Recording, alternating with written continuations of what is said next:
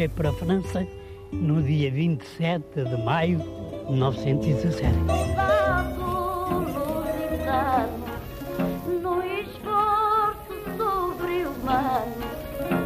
Eu fui ferido, estive muito mal, estive à morte, cego. Rastejamos como sapos, com as fardas em farrapos, pela terra de ninguém. Eu tinha precisamente a impressão de uma, uma, uma chuva de fogo que vinha do céu e que abrangia a terra inteira. 100 mil portugueses na Primeira Guerra. Um programa de Ana Aranha.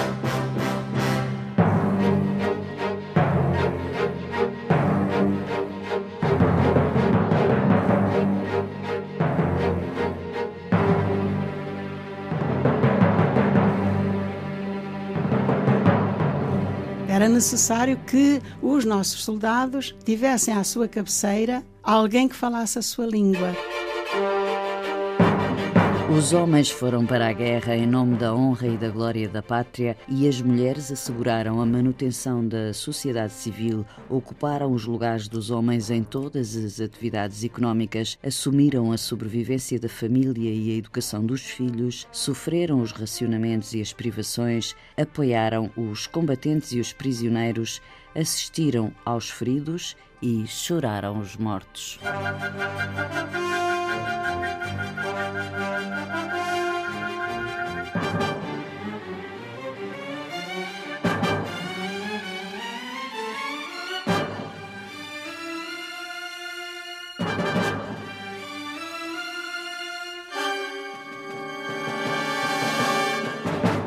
Professora Natividade Monteiro, um pequeno excerto de um artigo que escreveu sobre um tema em relação ao qual tem muito trabalho feito, as mulheres portuguesas e a Primeira Guerra. E por isso a convido para esta emissão de hoje de 100 mil portugueses na guerra. Não vamos poder nunca saber o número das mulheres que participaram no esforço de guerra, naquele mais óbvio, mas também no da retaguarda, este que se falava aqui. Sim, é um bocadinho difícil apurar números, não é? E, portanto, vamos nos abster dos números uhum. e vamos falar em termos gerais. Eu faço-lhe a pergunta porque não é fácil ter essa dimensão, não é? Exatamente, os arquivos são omissos uh, naquilo que toca às mulheres. Uh, é muito difícil encontrar documentação sobre a participação das mulheres na guerra. O que nos vale são os periódicos, portanto, os jornais, uhum. eh, que de vez em quando falam não só das organizações femininas que, entretanto, se formaram para apoiar os combatentes e as famílias e os órfãos, eh, falam das enfermeiras que foram para a frente de combate e as que ficaram na retaguarda, falam dos hospitais, etc. Mas também falam de muitas comissões de mulheres anónimas que se organizavam localmente para angariar fundos, para recolher e eh, confeccionar agasalhos para os combatentes e recolher fundos para uh, comprar uh, bens necessários para enviar para a frente de combate para os soldados, tanto em África como depois em França. É evidente que a partida dos nossos militares para a França convenceu mais digamos, todo o país. Uhum.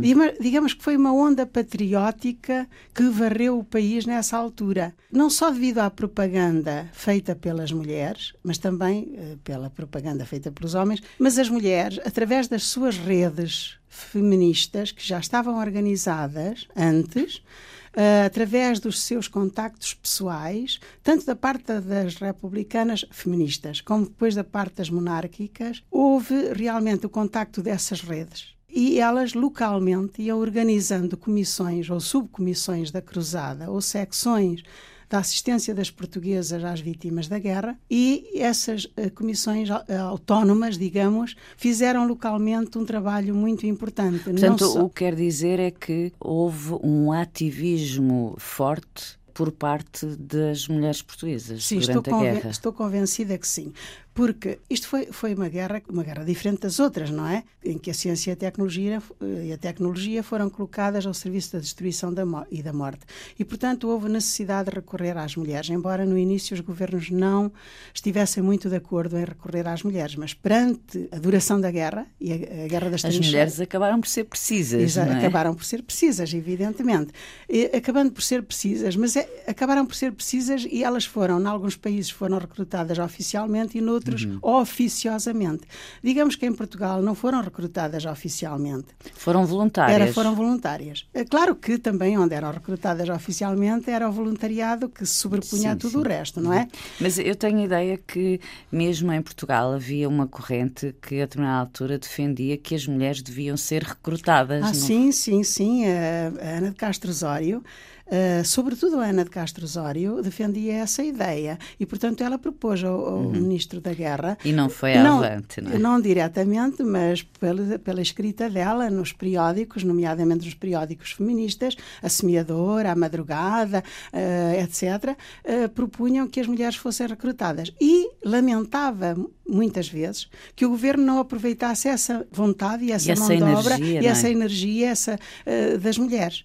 no início, houve algumas feministas que hesitaram entre o pacifismo e o nacionalismo, porque acreditavam no natural pacifismo das mulheres, a mulher que dá a vida uh, não pode ser uh, a favor da guerra. Depois destas hesitações, é evidente que as mulheres aderem ao projeto nacionalista e belicista do, do Partido Democrático, esfiado por Afonso Costa, e aí começam a sua propaganda patriótica junto das mulheres, e não só, porque os periódicos eram lidos claro. por toda a gente, mas sobretudo junto das mulheres, para que elas aderissem a este programa belicista, ou seja, a participação de Portugal na guerra. Porque... Eram umas mulheres, essas sortudas, que lideraram esses movimentos de fibra, não é? Sim, eram, eram mulheres, mulheres excepcionais, que já tinham atrás de si um longo caminho percorrido em, em luta pelos seus direitos cívicos, jurídicos, sim. políticos, etc.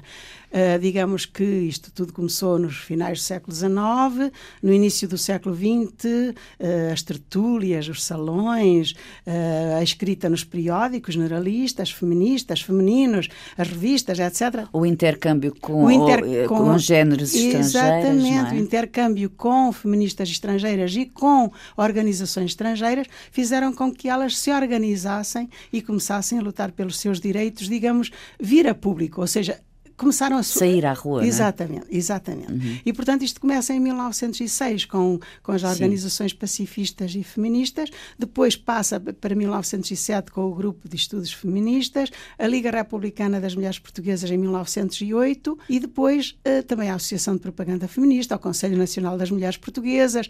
O tudo, que não faltavam eram organizações, não é? exatamente. E havia também uh, dissensões, muitas sim, vezes, sim, e sim. até rivalidades e, e, posturas uh, diferentes, não é? Sim, sobre o voto houve grandes divergências. Mas me, mesmo os princípios dessas organizações e os valores eram, por vezes, antagónicos. Claro, eram, eram diferentes, por isso elas se separaram, não é? Quando a propaganda republicana começa em grande, em grande auge, digamos, uh, as republicanas vão se separar das monárquicas, ou seja, vão se demitir a Adelaide Cabete, por exemplo, e a Carolina Beatriz Ângelo saem das organizações pacifistas para se juntarem a Ana de Castro Osório, a Maria uhum. Veleda e outras, na Liga Republicana das Mulheres Portuguesas, primeiro no Grupo de Estudos Feministas e depois na Liga Republicana das Mulheres Portuguesas. E, portanto, aí as, as católicas, como Olga Moraes Sarmento, Domitila de Carvalho, Emília Patacho, também estavam nas organizações feministas, é evidente que vão ficar um pouco... Eh, no vazio. No vazio, é evidente, não é? Continuam com, com, com os seus salões, etc., literários, uh, mas já não é a mesma coisa, porque a participação pública delas, digamos que fica na sombra, uhum. porque as republicanas é que têm grande protagonismo. Uh, grande protagonismo. Qual foi, professora Natividade Monteiro, o papel mais relevante das mulheres portuguesas durante a guerra? Em muitas áreas. Uh, portanto, a Cruzada das Mulheres Portuguesas, que foi fundada logo após a declaração de guerra da Alemanha a Portugal, uh, em março de 1916, à medida que ia alastrando pelo país com as suas 72 subcomissões. 72? 72 subcomissões, e não falando nas tais autónomas, que tanto se organizavam para o lado das republicanas como para o lado das monárquicas, um, Ah, e tinha também algumas no Brasil, nomeadamente no Rio de Janeiro, a uhum. Grande Comissão Portuguesa Pró-Pátria tinha, as, portanto, isto eram as elites imigradas claro. no Rio de Janeiro, tinham as suas mulheres, que era uma subcomissão uhum. da Grande Comissão Pró-Pátria, mas que secundava no Brasil a obra da, da, Cruzada das Mulheres Portuguesas, representava a Cruzada das Mulheres Portuguesas. E, portanto, em todas as cidades do Brasil onde havia comunidades imigrantes portuguesas, elas contribuíram. Aliás, foram os maiores contribuintes, não só para a Cruzada, para as obras de guerra da Cruzada, como também para a Cruz Vermelha. Contribuintes para... em dinheiro. Em é? dinheiro, muito Porque dinheiro. Era, muito tinham dinheiro, dinheiro esses dinheiro. imigrantes no Brasil. Aliás, a ideia desta comissão e, portanto, das mulheres tiveram um papel muito importante porque eles, o que eles pretendiam era fazer aqui um grande asilo e escola para os órfãos de guerra. E conseguiram, só que foi já um bocado tarde. Portanto, o Hospital dos Covões, Sim. quase ninguém sabe tem Mas, origem aí. Exatamente. Foi o edifício construído pela comunidade portuguesa do Brasil para acolher os órfãos de guerra. Ainda foi escola-asilo durante algum tempo, depois passou para as mãos do Estado e, portanto, vai, vai hum. dar o Hospital dos Comões. Pronto, isto assim em termos Sim, muito gerais. Um parênteses, mas nós eh, estávamos a falar da, dos, da, dos, maiores contributos. Dos maiores não? contributos. Portanto, os maiores contributos foram realmente na no apoio aos, aos soldados, aos combatentes. Portanto, apoio material em bens, como agasalhos, tabaco, etc. Uh, eh, apoio moral com as madrinhas de guerra. As madrinhas de guerra, que Tem até começaram com as monárquicas. É? Sim, mas começou com as monárquicas. Cá em Portugal é com as monárquicas. É? Exatamente. É? Uh, foi, uh, portanto, e, as... e, isso tinha uma dimensão uh, razoável? Sim, tinha uma dimensão razoável. Eu vi nos arquivos uh, da Liga dos Combatentes muitas cartas das madrinhas de jovens a oferecerem-se para madrinhas de guerra. O ardor patriótico que eu vi naquelas cartas era fantástico. Que é que diziam? Era fantástico. Portanto, era, era servir a pátria. A ideia era darem um grande alento, não é? Um grande alento, o apoio lá. moral, exatamente. E depois, claro que a cruzada tinha o sentido de uh, o patriotismo era uh, dar coragem para hum. combater, porque era preciso que se obtivesse a vitória. Portanto, até, a Ana de Castro Osório até criticava as monárquicas por irem muito à missa a rezar pela paz. Ela dizia: paz sem vitória não é paz duradoura. Portanto, nós queremos a vitória e depois a paz. Vamos pensar Havia nela. Havia aí, de facto, uma grande clivagem. Havia uma é? grande é? clivagem. Portanto, continuando. Voltando, voltando então a, aos grandes. Aos grandes contributos. Os grandes contributos. Eu penso que, além destes, eh, foram. Uh, ah, e a assistência às famílias famílias Cá, uh, carenciadas, uh, foi precisamente um serviço autónomo de saúde que a Cruzada criou. Claro, com, Ou seja? com a aceitação e a conivência e o apoio do general Norton de Matos. Uh, o general Norton de Matos era uma pessoa com uma visão de futuro muito, muito ampla. Uh, e foi ele, foi ele também que uh, apoiou a ideia da escola de enfermagem, porque não havia escola de enfermagem laica. Portanto, até à, à implantação da República uhum. eram geralmente Era as freiras, as é? irmãs, é? as irmãs que assistiam, uhum. que assistiam aos doentes nos hospitais, sem qualquer preparação científica ou técnica, era mais o carinho, o apoio moral, etc. E, portanto, há muito que os republicanos, tanto os médicos, o Egas Muniz, o, o Miguel Bombarda, o Júlio de Matos e muitos outros eh, médicos republicanos, defendiam a enfermagem laica porque era preciso que, a, que as enfermeiras estivessem formadas, estivessem capacitadas. Profissionalizadas. Profi é? exatamente. Para atender aos doentes, entender as instruções médicas e obedecerem, e obedecerem aos médicos e à administração do hospital. E, portanto, eh, a escola de enfermagem, que há muito vinha a ser reclamada pelas republicanas, chegou o momento, porque no era necessário... cenário de guerra, aí sim avançaram. Exatamente, com... era necessário que os nossos soldados tivessem à sua cabeceira alguém que falasse a sua língua, alguém que olhasse, os olhasse como irmãos. E tiveram. E, por, e tiveram. E tiveram, não, todo, não todos, Sim. evidentemente. Porque no início, no início foram as, as enfermeiras inglesas que, sim, sim. Que, e canadianas, mas sobretudo inglesas, Portanto, mas quando se formaram as primeiras enfermeiras portuguesas, elas partiram quando as primeiras? As primeiras a partir foram as damas enfermeiras da Cruz Vermelha em novembro de 1917. Essa expressão damas eh, em França também se dizia. Exatamente, é? em todos, em, em, todos os países. Em todos os países, na Itália, portanto tenho Não eram enfermeiras, eram Sim, damas, damas enfermeiras. enfermeiras. Isto porquê? Isto tem uma explicação, uhum. é que as senhoras da Cruz Vermelha As mulheres, portanto, as mulheres entraram muito mais tarde para a Cruz Vermelha eh, como co colaboradoras, cooperadoras. E, portanto, elas eram as damas da Cruz Vermelha. E, como tal, as damas enfermeiras tinham que ser damas enfermeiras. e, portanto, uh, há aqui depois um grande confronto uh, sobre a escola de enfermagem. Há aqui um grande confronto entre monárquicas e republicanas, porque as monárquicas até vieram primeiro a, a, a público pela voz do Dr. Mel Breiner, vieram a público dizer que estavam interessadas em apoiar os combatentes. Não concordavam com o regime, não concordavam com a República, não concordavam. Mas... mas a pátria acima de tudo. E, portanto, por amor de Deus e pela pátria, elas estavam disponíveis para ajudar Uh, os soldados. E, portanto, e também promover a tal assistência religiosa em campanha. Uhum. E, sobretudo, mas sobretudo, uma escola de enfermagem para preparar as enfermeiras para irem para a frente de combate e para os hospitais de retaguarda. É evidente que o Norton Matos não lhes deu autorização. Ela já tinha começado um curso sob a sua égide, digamos, no Hospital de São José, mas depois aquilo não, não, não continuou e então uh, elas foram forçadas a inscrever-se nos cursos da Cruz Vermelha. Mas repare que a Cruz Vermelha, e ninguém dá valor a isto, a, a Cruz Vermelha fez 150 anos, eh, o ano passado. E foi a primeira organização que se pôs ao serviço do Estado, claro que ela fez a sua obrigação, o seu dever, ao serviço do Estado para apoiar os soldados se por acaso Portugal entrasse na guerra. E pôs-se ao serviço dos países, das Cruzes Vermelhas, de dos todos os outros países. países já em guerra, para receber feridos em Portugal. Não chegou a acontecer isso. Não chegou a acontecer porque Uh, entretanto, entramos uh, na, entramos na, na guerra, guerra. Uh, e, e, tínhamos os nossos. E tínhamos os nossos, evidentemente. e, portanto, a Cruz Vermelha vai fazer, vai fazer, construir de raiz um hospital em França, para onde leva o seu corpo ou a sua formação sanitária, com médicos, cirurgiões, enfermeiras, tudo aquilo que é necessário. Foram 78 pessoas naquela. E, e, o hospital foi construído... Construído de novo, construído de raiz. Em Embletas, não? Em Embletas, exatamente.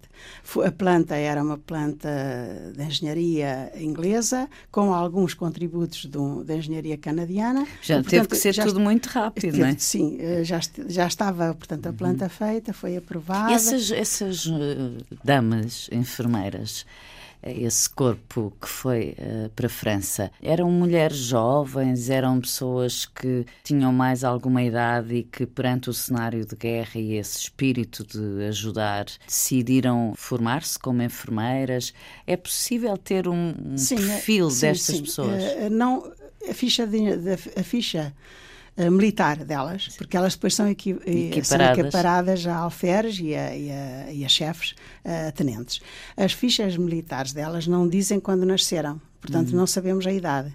Sabemos que a maioria era solteira. Nesse grupo, nesse grupo de 38, 37, 38, se, con se considerarmos uma depois que era da Cruzada e passou para a Cruz Vermelha no, nos últimos meses uh, da guerra, nos últimos meses já tinha acabado a guerra mesmo, mas só que os uhum. hospitais continuaram a funcionar lá. com os feridos, etc., até à desmobilização completa. Essas, essas senhoras eram, na maioria, solteiras. Encontrei umas uh, seis casadas, algumas com os maridos também lá, lá embora o Norton Matos proibisse, porque no início os médicos, os médicos no início pediram ao Ministro da Guerra que deixasse ir as esposas, que muitas delas eram, eram enfermeiras, e, portanto, que as deixasse ir para uh, estarem juntos. E ele proibiu. Uhum. Ou seja, eles podiam estar, mas, elas, mas não podiam estar juntos. Até ao final da guerra, foi esse grupo primeiro ou depois foram mais? Foram, uh, portanto, o primeiro grupo vai em novembro, depois o segundo grupo vai, vai logo a seguir. Uh, e, portanto, essa, essas damas de enfermeiras da Cruz Vermelha, como disse, ficaram. Depois vieram mais algumas, mas muito pouco. Quando 12 delas decidiram ao, final, ao fim do primeiro semestre, porque elas podiam, podiam denunciar o contrato com a Cruz Vermelha, uh, elas foram, de certo modo, incitadas a ir uh, trabalhar para o CEP, ou seja, para os serviços de saúde do CEP. E elas, algumas, essas 12, foram para um hospital de sangue em Herbelhos que depois ficou até à desmobilização completa, e algumas iam saindo, outras iam ficando. E esse, e, esse hospital era mais próximo era mais das próximo trincheiras? Da Sim, da era mais próximo da frente.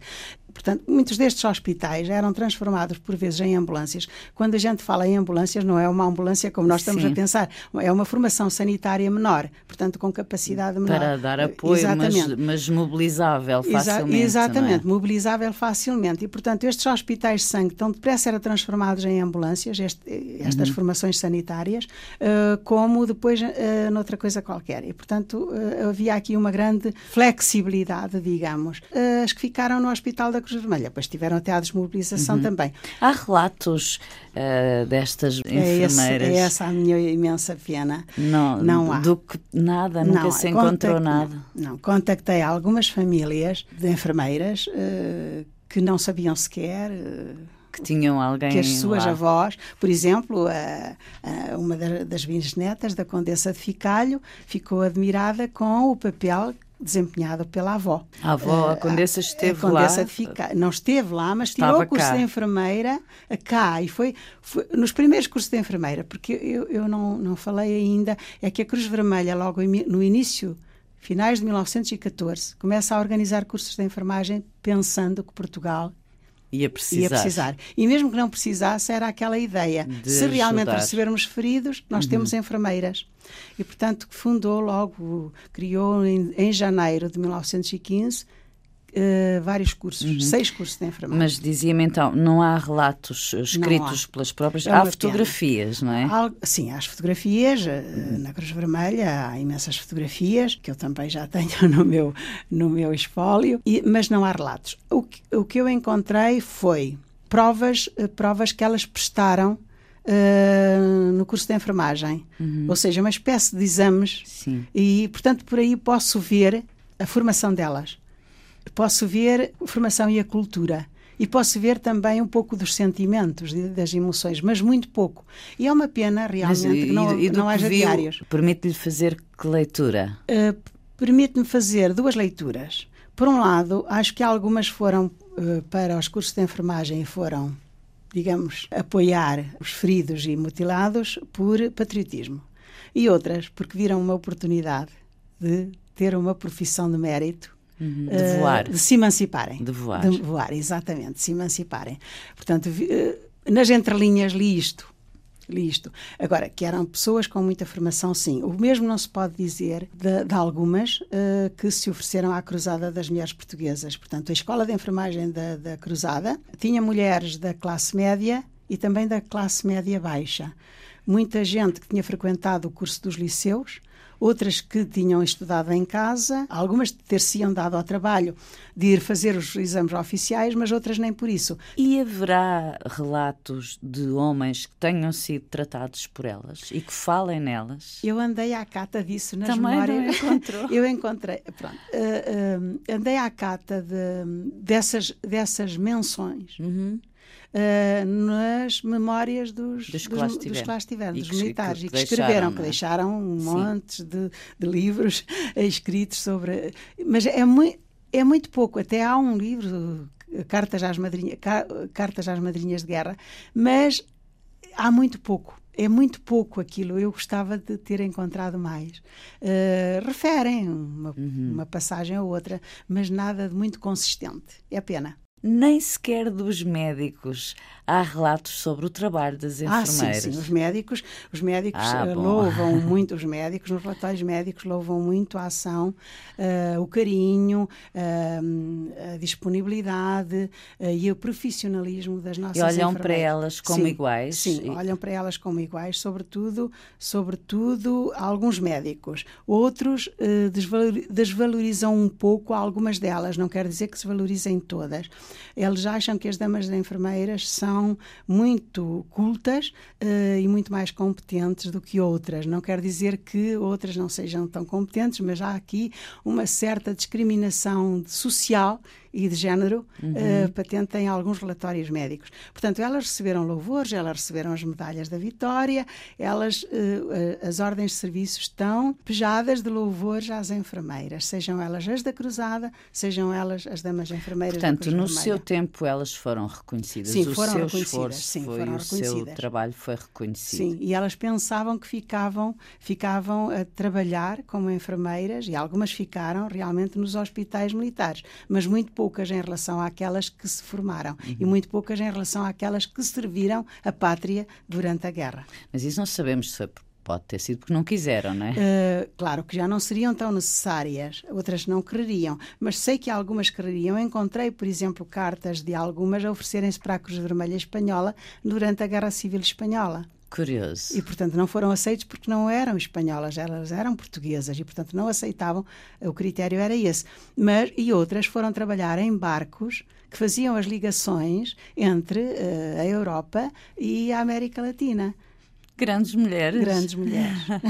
Portanto, elas, elas pensavam, e claro que os militares e os governos pensavam sempre que isto era temporário, não é? Era só durante a guerra. O trabalho das mulheres seria temporário. Mas elas não, elas Mas pensavam. Elas não queriam. Que, elas não queriam, elas pensavam. Que era para a vida. Que era para a vida. E que e, tinham portanto, dado um grande pulo, um grande salto, sim, não é? exatamente. Portanto, digamos que o momento da guerra foi um momento de emancipação. Não quer dizer que depois não houvesse uma regressão, mas foi um momento de emancipação porque elas ocuparam cargos e mostraram as suas capacidades, inteligência e, uh, e trabalho, de modo a elas próprias também se reconhecerem como seres diferentes. E serem iguais, sentirem-se iguais. Serem Enfim, tendo em conta a época, não é? É verdade. A parte mais significativa deste esforço de guerra das eh, enfermeiras portuguesas em França saiu da Escola de Enfermagem da Cruz Vermelha. Para a frente de combate. Sim. Enquanto que na retaguarda temos aqui temos aqui também esta cruzada com um papel importantíssimo, porque eh, quando eu falo de um serviço autónomo de saúde da cruzada, é mesmo um serviço autónomo. Quer dizer porque, o quê? Quero dizer o quê? Que foram dados à cruzada edifícios e meios para ela fazer aquilo que eu entendia em França. Em, em, eh, em França, com o Hotel Casino de Endaia. Foi, foi o governo português que, que negociou, que uh, conseguiu. Foi oferecido pelo arquiteto Henri Martinet ao governo português por intermédio de Bernardino Machado, porque ele era amigo de Bernardino ah, Machado. Sim, sim. Pôs à disposição do governo português. Claro que o governo português encaminhou tudo, tudo isso para a Cruzada das Mulheres Portuguesas, porque a mulher do Afonso Costa, é que era a presidente da Comissão de Apoio aos Mobilizados. Uhum. E, portanto. Aliás, é a mulher ela... de Afonso Costa teve esse papel, a mulher de Bernardino Machado também. Foi a fundadora não? da Cruzada. Que orga... Alzira Dantas Elzira, Machado. Elzira Dantas Machado. Já sim. agora não me recordo, a mulher de Afonso Costa? Era Alzira Abreu Costa. Também. Uma era Elzira e a outra Alzira. Uhum. Mas também a, a, a Esther Norton de Matos. As mulheres dos eh, protagonistas políticos e militares, algumas, não é? Fizeram também a guerra. Exatamente. As mulheres dos ministros, dos deputados, dos, eh, dos governadores civis, etc., estiveram mobilizadas, automobilizaram-se antes de qualquer, qualquer pedido do governo, antes de qualquer uh, iniciativa governamental, elas automobilizaram-se. Mas o governo pediu-lhes alguma coisa? Não.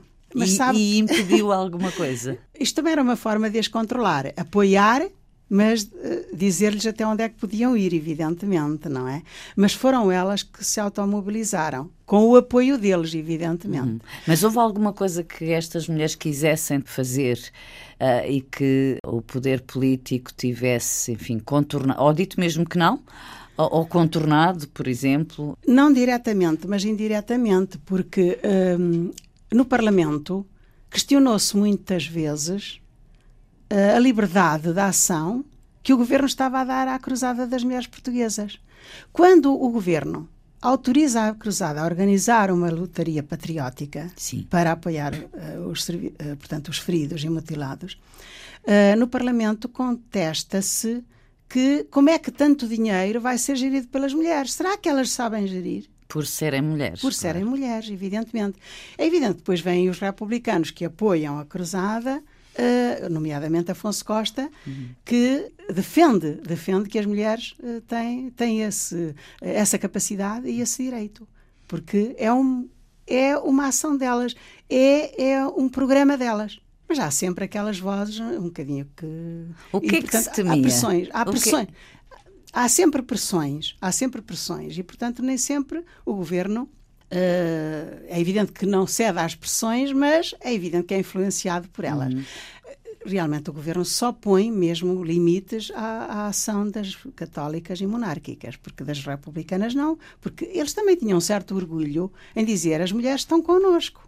Não são só as nossas mulheres, mas são as nossas esposas, as nossas filhas, as nossas parentes. Não, são todas as mulheres de Portugal. Porque a Cruzada vai fazer uma inscrição patriótica através destas redes e através das, dos governadores civis, Sim. vai fazer uma inscrição patriótica e um boletim de adesão à cruzada de todas as mulheres. Evidente que nem todas as mulheres vão, se vão inscrever quisesse. e se vão candidatar e se vão voluntarizar para este trabalho, mas é evidente que muitas o fazem, não é? Portanto, há mulheres há, de todas as mulheres condições. Mulheres de todas as condições, mulheres, mulheres, por exemplo, que dizem eu vivo com muitas dificuldades, mas se for necessário, como um pouco menos e tomo conta de uma criança órfã, por exemplo, ou eu ensino a escrever e a ler uh, dois ou três filhos de, de, de, de uhum. soldados. Eu encarrego-me durante a guerra de uh, apoiar ou de a educação de uma, de uma criança ou duas crianças. Isso era muito comum. Era muito comum, era muito comum. Até, aliás, no Porto, a Junta Patriótica do Norte e o núcleo feminino da Junta Patriótica do Norte, que geriu, organizou e geriu a Casa dos Filhos dos Soldados, com 172 órfãos, eu acho que isto é, é, é extraordinário. Porque Por... elas arranjaram até a figura do padrinho e da madrinha uhum. do afilhado de guerra. Uh, não o soldado, mas, mas o, o, filho, o os filhos, o órfão dos soldados. Uhum. Isto é muito, é, é muito importante. E, e, e, é para recuperar esta memória que eu estou a fazer este trabalho, porque as mulheres estiveram sempre invisíveis e nunca tiveram voz. Ou seja, mesmo que tivessem voz, não é, digamos, visível, eh, não, porque quando se fala de guerra, tudo isto nos remete para um universo masculino e parece que as mulheres não, não estiveram, estiveram lá, lá, não existiram. A maioria das famílias portuguesas, de alguma forma, foi, foi afetada, afetada, não sim, é? Sim, sim, de alguma forma foi afetada. E falando dos mutilados, Uh, as enfermeiras da Cruzada tiveram um papel muito importante, formadas pela doutora Sofia Quintino e pelo, pelo doutor Tovar de Lemos, uh, na especialidade do tratamento e recuperação dos mutilados. Que era uma coisa nova, Que era é? uma coisa nova. E isto porquê? Porque realmente, como nós entramos mais tarde na guerra, uh, o doutor Tovar de Lemos uh, e outros médicos, nomeadamente o, o, diretor da Casa Pia, uh, Aurélio Ferreira e, e o José Pontes, Foram lá fora ver o que, é que, o que é que se estava a fazer. Percorreram a França, a Bélgica e a Itália para aprender. Fizeram estágios com os melhores especialistas e, portanto, trouxeram toda a técnica e toda a ciência para os nossos hospitais aqui, nomeadamente para o Instituto de Reeducação dos Mutilados de Guerra em Arroios, que era uma organização da Cruzada das Mulheres Portuguesas. Uhum. Uh, portanto, aí as nossas enfermeiras tiveram um papel muito importante, não só no Instituto de Reeducação dos Mutilados de Guerra de Arroios, mas também na, no Instituto Santa Isabel da Casa Pia, que foi a primeira instituição a receber os primeiros mutilados de guerra. E também alguns passaram pelos hospitais da Cruz Vermelha, nomeadamente o Hospital da Junqueira, eh, só que depois iam para a recuperação, eram operados ali, depois iam para a recuperação para o Instituto de Arroios. E o apoio psicológico, ou seja, que percepção é que as enfermeiras eh, terão tido dos efeitos emocionais e psíquicos que a guerra tinha naqueles homens? Elas provavelmente eram as primeiras pessoas a ouvir alguma coisa do que aqueles homens sentiam ou conseguiam dizer, de terem estado a ser bombardeados, de terem vivido em condições terríveis durante meses e meses na, nas trincheiras. Portanto, elas terão sido provavelmente o primeiro ouvido de muitos desses homens.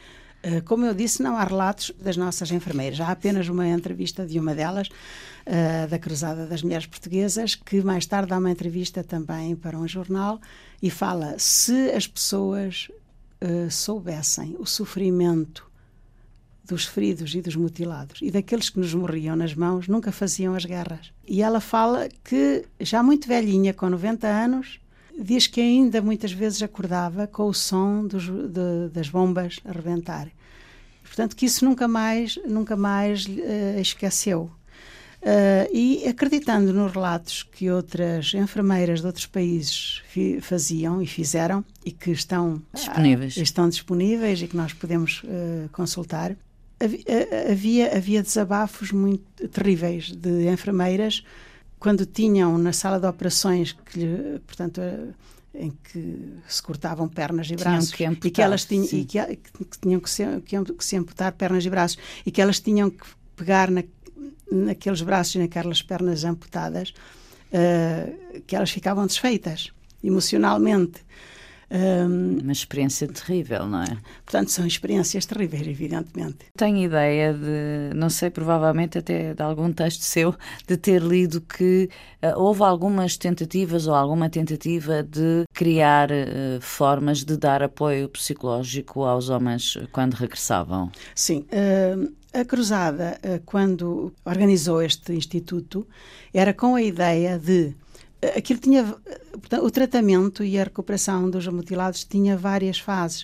Uh, a primeira fase era uh, o tratamento, a segunda fase era a adaptação às, à, prótese. à, prótese. e a segunda fase era uh, o incutir-lhes a ideia de que eles lá, porque tinham sido mutilados, não deixavam de ser pessoas.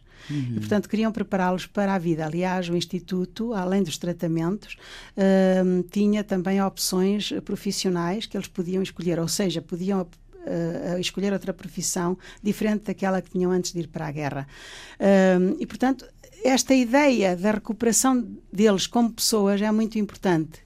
Não quer dizer que houvesse tratamentos diretamente uh, psicológicos. Uhum. Ou, Sim, mas era uma forma era de já, atenuar. Era uma forma de atenuar uh, o trauma uh, de, dos mutilados. E as monárquicas que ficaram famosas pelas sua, as, as suas festas da flor, uh, nomeadamente em março de 1917, organizaram foram 1.300 mulheres que saíram à rua em Coimbra, no Porto e em Lisboa. Monárquicas, Sim. que organizaram pequenos comitês por locais das, cidades, uh, entraram nas lojas, pediram a toda a gente que, que doasse, em troca de uma flor, doasse aquilo que podia, e com esse dinheiro, que foi, foi bastante. Foi uma campanha. Foi é? uma campanha. Com esse dinheiro, que foi bastante, elas, uh, a Genoveva Lima Maier Ulrich, pensou em organizar um, um hospital para a recuperação psicológica dos, uhum. uh, dos soldados. Não só aqueles mutilados e feridos, mas também todos os, os outros que ficaram, estado, ficaram, uh, afetados. ficaram afetados pela guerra. E, portanto, isso não foi avante, porque isto já foi no tempo do sidonismo, entretanto, acontece uh, o assassinato de Sidónio Pais e, portanto, não, não ficou, ficou, em nada. Ficou em nada. Professora... Mas houve essa ideia. Uhum. outra iniciativa da Cruzada das Mulheres Portuguesas no âmbito do Serviço Autónomo de Saúde foi a criação do Hospital de Campolide. Portanto, portanto, no antigo colégio jesuíta, em Campolide. Era um hospital com 1.200 leitos, preparado para ser um centro de investigação científica e também para ser a escola de enfermagem. Recebeu... Portanto, era uma coisa avançada. Era uma coisa muito avançada, dirigida E foi pelo... construído. Sim, sim, sim. Estava construído, era o colégio, portanto, uhum. ele foi adaptado.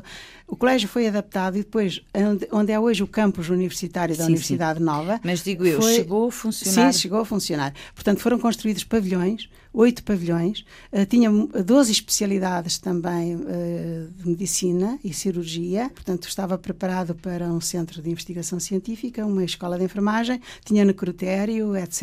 Uhum. Uh, começou, uh, começou, a funcionar também com os primeiros feridos de guerra, com os primeiros mutilados. Uh, ainda funcionou mais tempo. Depois houve a ideia de um, tantos hospitais militares não são necessários. Qual é que vai, qual é que vai ser extinto da Estrela ou este? Pronto, foi extinto uhum. aquele e, e continuou da Estrela. Vamos terminar esta conversa. Aprendi e fiquei a saber muitas coisas, agradeço-lhe muito, mas falta dizer uma coisa importante. Eh, este tema é eh, o tema da sua tese de doutoramento. Sim, começou precisamente com, com um projeto eh, para a altura do centenário da República, com as mulheres republicanas. Depois vi que havia realmente mais material e então uhum. também passei às monárquicas e católicas e está a ser um trabalho para mim muito gratificante que espero que espero que também seja que seja interessante para quem para quem e depois haverá um ler. livro não é? Espero que sim. Já terá título ou não Uh, não. não. Portanto, e a tese? A tese a, tem, pode a, divulgar? Sim, o título da tese é A Mobilização das Mulheres Portuguesas durante a Grande Guerra. Professora Natividade Monteiro, muito obrigada muito por obrigada esta conversa sobre o papel e a importância eh, das mulheres portuguesas durante a Primeira Guerra Mundial. Muito obrigada, eu.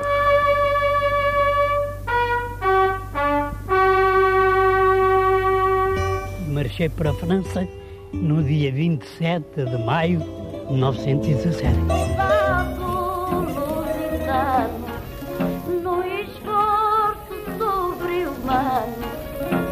Eu fui ferido, estive muito mal, estive à morte, cego. Rastejamos como sapos, com as fardas em farrapos, pela terra de ninguém. Eu tinha precisamente a impressão de uma, uma, uma chuva de fogo que vinha do céu e que abrangia a terra inteira. 100 mil portugueses na Primeira Guerra. Um programa de Ana Aranha.